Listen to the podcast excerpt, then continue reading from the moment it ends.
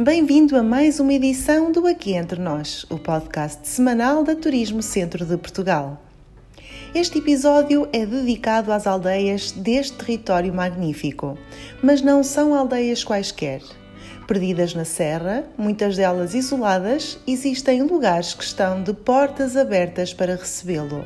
Selecionamos nove aldeias de montanha entre as muitas que poderíamos ter escolhido. Basta falarmos poucos minutos com os nossos avós, que nasceram, cresceram e se fizeram homens e mulheres nas aldeias da região, para percebermos que a vivência deles é totalmente diferente da experiência de quem sempre viveu em meio urbano. Acordar à primeira luz do dia, sair da cama quando o orvalho ainda pinga dos galhos das árvores, beber café acabado de fazer numa lareira, preparar o parco farnel do dia e partir para os campos para pastar o gado e trabalhar a terra, ou então ficar em casa a tecer roupa ou a fazer utensílios para o dia a dia. Este era o cotidiano, ainda bem presente de muitos.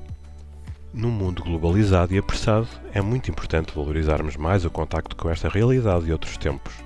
Por isso, a proposta deste roteiro é simples: regressar às origens nestas nove aldeias de montanha do centro de Portugal, onde o silêncio acalma, as tradições contam histórias, a natureza é autêntica e as pessoas são genuínas. Começamos na aldeia do Sabugueiro, porventura a mais conhecida das aldeias de montanha, e percebe-se porquê. Encontramos-la no Conselho de Ceia, no coração do Parque Natural da Serra da Estrela, a 1100 metros de altitude e a meio caminho do ponto mais alto da Serra e de Portugal continental.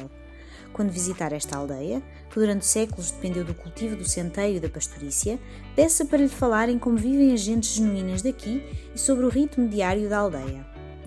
Embora seja mais turística hoje em dia, uma vez que é a paragem ideal para quem se dirige ao topo da serra, o sabugueiro ainda guarda segredos de outros tempos, como o queijo da serra, que é um assalto aos nossos sentidos, o tradicional pão de sabugueiro, confeccionado nos fornos comunitários, ou a confeição de cabrito, cordeiro e frango em grandes potes de barro. Pergunte também pelo presunto e pelo mel. Procure também os tesouros naturais que se encontram ali muito perto, como a cascata de fervença e o covão do urso. Não muito longe, no Conselho de Manteigas, está a aldeia do Sameiro. O caminho que o levará até a aldeia, situado na encosta norte da Serra da Estrela, deslumbra pelas paisagens naturais intocadas. Em tempos, os seus habitantes eram chamados de povo cimeiro, em memória de um dia em que os locais, graças a uma emboscada, resistiram a uma invasão. O silêncio e a tranquilidade requeriam um cenário perfeito para explorar este local idílico, com pequenas casas, algumas de xisto, socalcos que ganharam forma ao longo dos séculos e as águas do Zézer e da praia fluvial da relva da Reboleira. É também nas imediações desta aldeia que poderá experimentar parapente no lugar da cabeça da azinha que tem o um miradouro do outro mundo.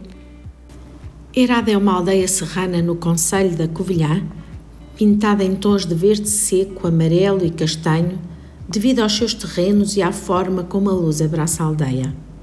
O resultado convida-nos a desligar totalmente da azáfama da vida da cidade.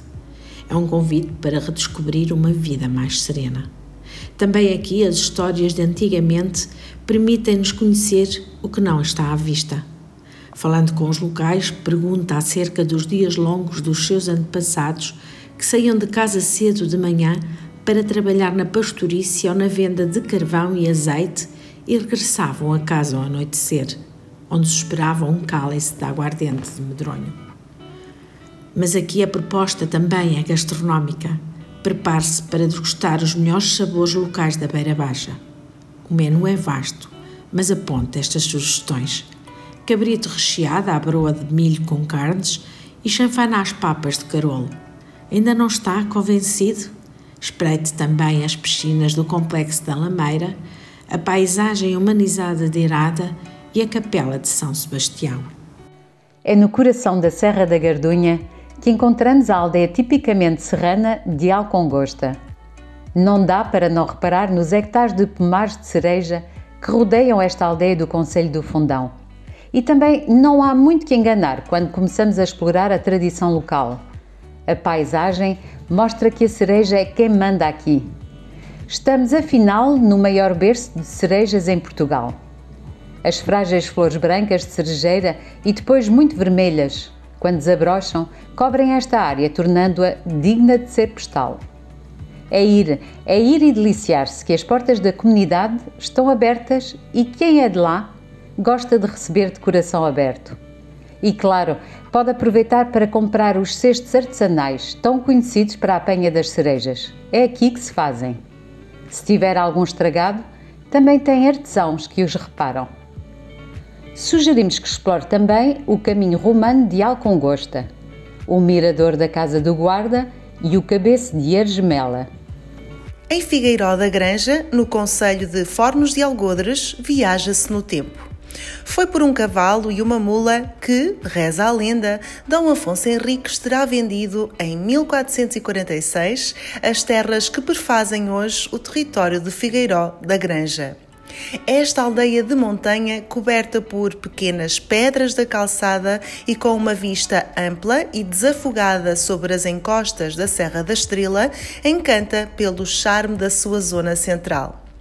Para quem gosta de apreciar espólio religioso, esta é uma visita obrigatória. Além do Museu Paroquial de Arte Sacra, caminha até à Capela do Mártir ou de São Sebastião e, por fim, até ao Monumento da Casa Grande. Descubra, a 612 metros de altitude, o ponto mais alto da aldeia e aprecie das alturas o riquíssimo património histórico e arquitetónico e dois penedos graníticos com cerca de 5 mil anos. Entre as alturas da serra e as águas puras da nascente do Rio Mondego, Mangualde da Serra ergue-se na encosta norte da Estrela. Esta aldeia de montanha, localizada no Conselho de Gouveia, é um oásis no centro de Portugal – Bem pertinho da barragem e da praia fluvial do Val do Rocim, a proximidade da água é um dos seus pontos fortes, tal como também é a vista privilegiada para a peculiar cabeça do velho, a partir do mirador junto à ermida da Nossa Senhora do Castelo. As romarias aqui são frequentes e causam um entusiasmo desmedido de quem as vê. Não fosse o centro de Portugal o destino das mais bonitas festas religiosas do país. Deixe-se levar pelos recantos naturais. Não tem de os procurar. Nesta aldeia serrana estão em todo o lado. A verdade é que nunca saberemos se as histórias que os antigos nos contam e que são faladas boca a boca de geração em geração são realmente verdade. Mas o que é facto é que na aldeia de Montanha de Videmonte, no Conselho da Guarda, o desfecho da lenda que afundou é feliz. Ora, diz que um dia um fidalgo acolheu no seu monte a população da terra mais próxima, Vide, quando esta localidade foi atacada por uma praga de formigas, imagine-se gigantes, que, segundo se conta, chegou a matar algumas crianças. Da fusão destas duas povoações surgiu afinal Videmonte. Terra do Pão, que em tempos teve mais de 20 moinhos de água, oferece aos visitantes curiosos a oportunidade de visitar o forno comunitário. Mas nem só de pão e vinho se vive a vida, por isso, depois de petiscar, aproveite para conhecer a Igreja Matriz de Videmonte. Inspire o ar muito puro da serra enquanto se desloca até ao Planalto de Videmonte. Para finalizar o percurso, aproveite as águas da praia fluvial da Quinta da Taberna, Querer deixar Videmonte, isso sim, é que será o desafio. Abrir o caminho de entrada na aldeia de montanha de Alvoque das Várzeas, no Conselho de Oliveira do Hospital, está uma ponte romana, talvez o símbolo mais conhecido desta povoação. Esta convida-nos a explorar o centro histórico. Acompanhe o som da água e siga-o até à margem do rio Alvoco. Observe o sistema de irrigação comunitária dos campos agrícolas aprecia a igreja paroquial, a capela de São Sebastião, os cruzeiros e alminhas do terreirinho. Não avançaremos mais, mas queremos lhe dizer que é de arrepiar. Afinal, também aqui existem lendas de bruxas, princesas e lobisomens. São quatro letras apenas, mas a beleza desta aldeia de montanha não se mede pelo tamanho do seu nome. Rapa é o nome da aldeia no Conselho de Celúrico da Beira e nasce da comunhão com a natureza. Natureza é essa que poderá observar a partir do baloiço da Rapa, um baloiço muito instagramável, e do mirador da Rapa. Esta é uma aldeia de artistas, diz pela herança deixada pela poetisa Maria José Furtado Mendonça e pela Associação à Olaria, que ocupa uma posição de destaque na tradição local. Se é a aventura que procura, existem também trilhos de Enduro e BTT no Bike Park Cadafaz Rapa. Aceita o desafio? Natureza autêntica, pessoas genuínas, aldeias de sabores, aldeias de cultura, aldeias de fugas, aldeias de natureza. Esta rede das aldeias de montanha no centro de Portugal engloba 41 povoações serranas.